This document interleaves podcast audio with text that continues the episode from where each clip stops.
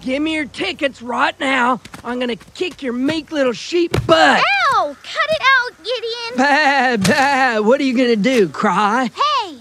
You heard her. Cut it out. Nice costume, loser.